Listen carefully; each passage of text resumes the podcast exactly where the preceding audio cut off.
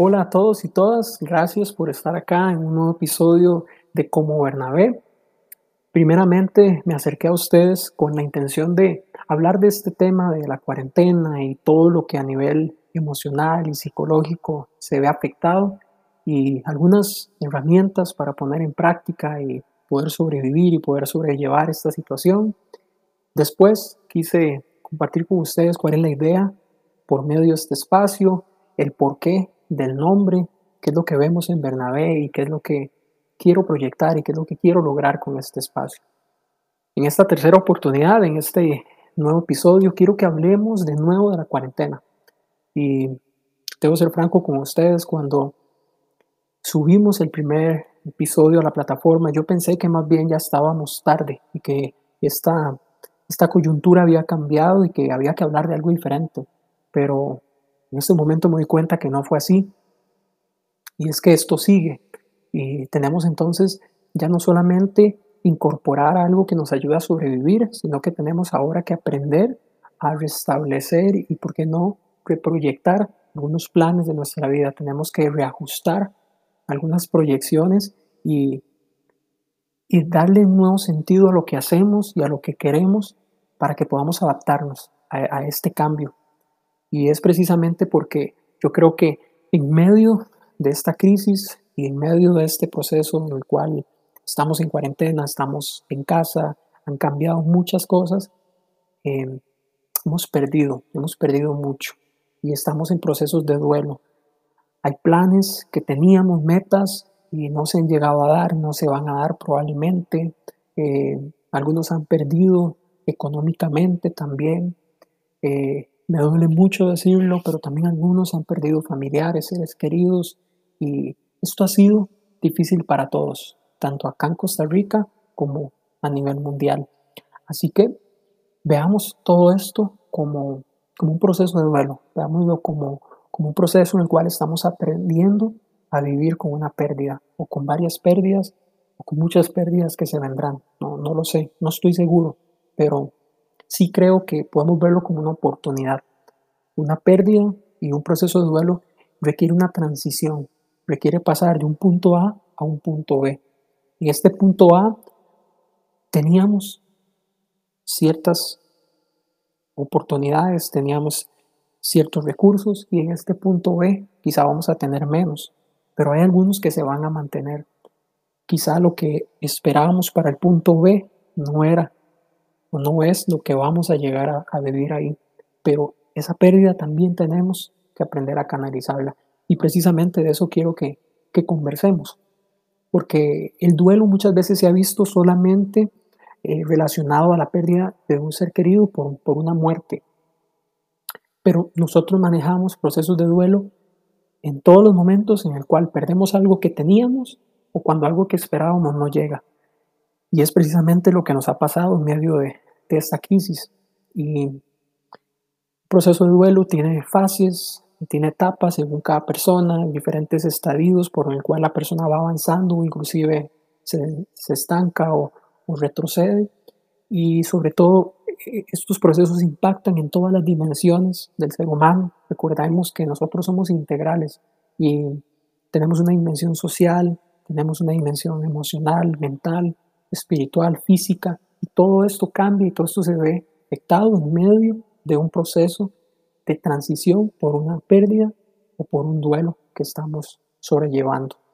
Quisiera que, que habláramos de Jesús y cómo fue que Él manejó un proceso de duelo, un proceso de pérdida.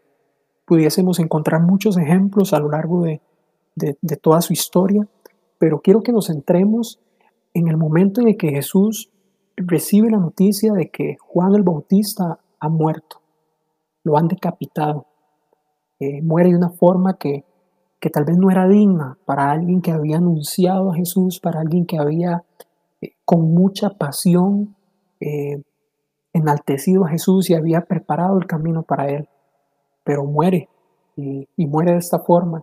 Y Jesús recibe la noticia, estando con sus discípulos, ellos acababan de regresar de este viaje donde los dos se fueron a, a predicar. Y lo que Jesús les dice es, vayámonos a un tiempo a solas, distanciémonos. Y eso lo encontramos ahí en Mateo 14, versículo 13, donde dice la Biblia que ellos se apartan y están procesando a solas.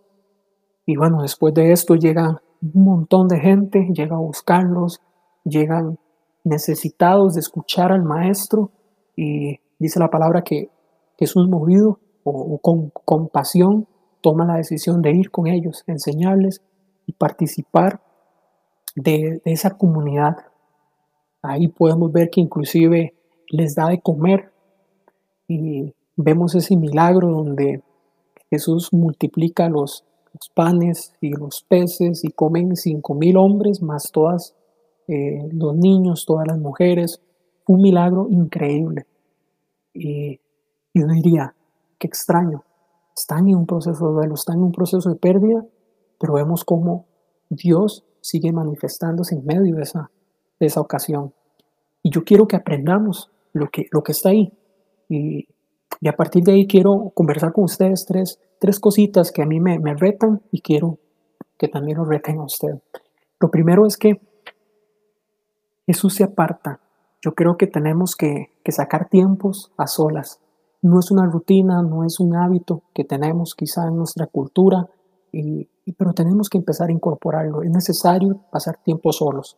Muchas veces queremos hacer todo acompañados, pero perdemos esa comunicación con nosotros mismos y sobre todo esa comunicación con Dios que es necesaria para un proceso de pérdida. Es necesario para que podamos canalizar, interiorizar y procesar todo lo que estamos viviendo y lo que significa realmente haber perdido algo.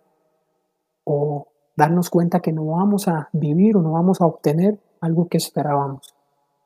Aparte de eso, algo que, me impacta es cómo Jesús, mediante la compasión, toma la decisión de ayudar a otros.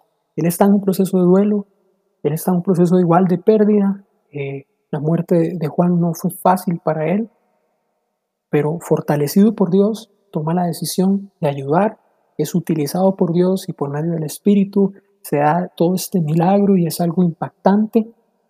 Y yo creo que nosotros podemos imitarlo. Yo creo que en medio del dolor podemos también ayudar a otros.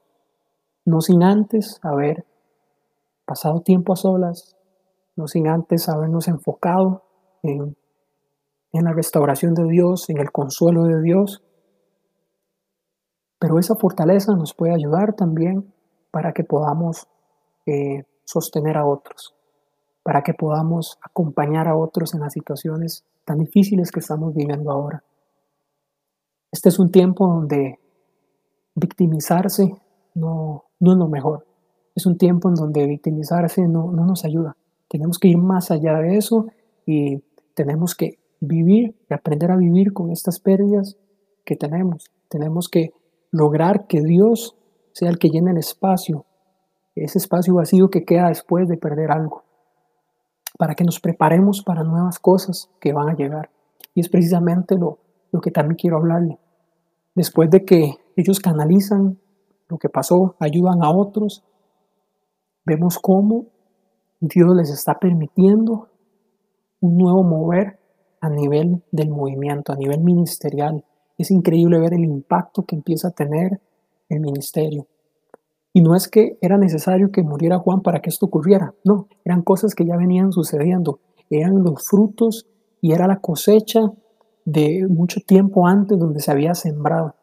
Así que veámoslo nosotros también como una oportunidad para empezar a cosechar eh, el esfuerzo que sembramos antes, pero también veámoslo como una oportunidad para sembrar algo nuevo para el futuro. Aprovechemos este tiempo que tenemos. Si usted tiene más tiempo libre, aprovechelo para tener nuevos planes, aprovechelo para proyectarse, para incorporar nuevas rutinas en su vida, ejercicio, eh, comer saludable. Si siempre ha querido aprender algo, es tiempo para que lo aprenda. Ahorita hay un montón de recursos, de cursos gratuitos, hay descuentos, hay un montón de planes de estudio que, ahora son virtuales desde la comodidad de su casa. En fin, hay muchas cosas que puede hacer para, para aprovechar esto.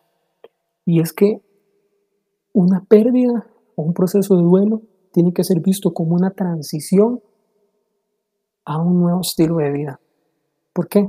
precisamente porque tenemos que adaptarnos a vivir algo nuevo que ya no depende de lo que esperábamos o de lo que teníamos.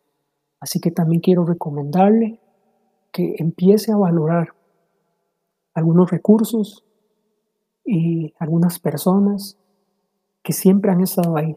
Empecemos a, a valorar de nuevo lo sencillo, Empecemos a poner atención en todo lo que pasamos desapercibido, que estaba alrededor de nosotros y que ahora nos puede fortalecer y puede ser parte de lo que vayamos a hacer de ahora en adelante. La situación es difícil, estamos pasando por una pérdida. Pensábamos que para esta fecha ya íbamos a estar retomando la cotidianidad que teníamos acostumbrado, pero no, estamos regresando y cada vez estamos más en casa y cada vez podemos salir menos, pero aún en medio de todo esto tenemos que replantearnos y pensar qué es lo que Dios quiere hacer por medio de este momento, qué es lo que Dios quiere hacer en estas circunstancias. Quiero que recuerde, que recuerde lo que vemos en Jesús, que recuerde la forma en la que Jesús manejó las situaciones y sobre todo quiero que, que prestemos mucha atención a cómo Jesús ajustó sus planes a la voluntad de Dios y no a las circunstancias que lo rodeaban. Nosotros también podemos hacer lo mismo.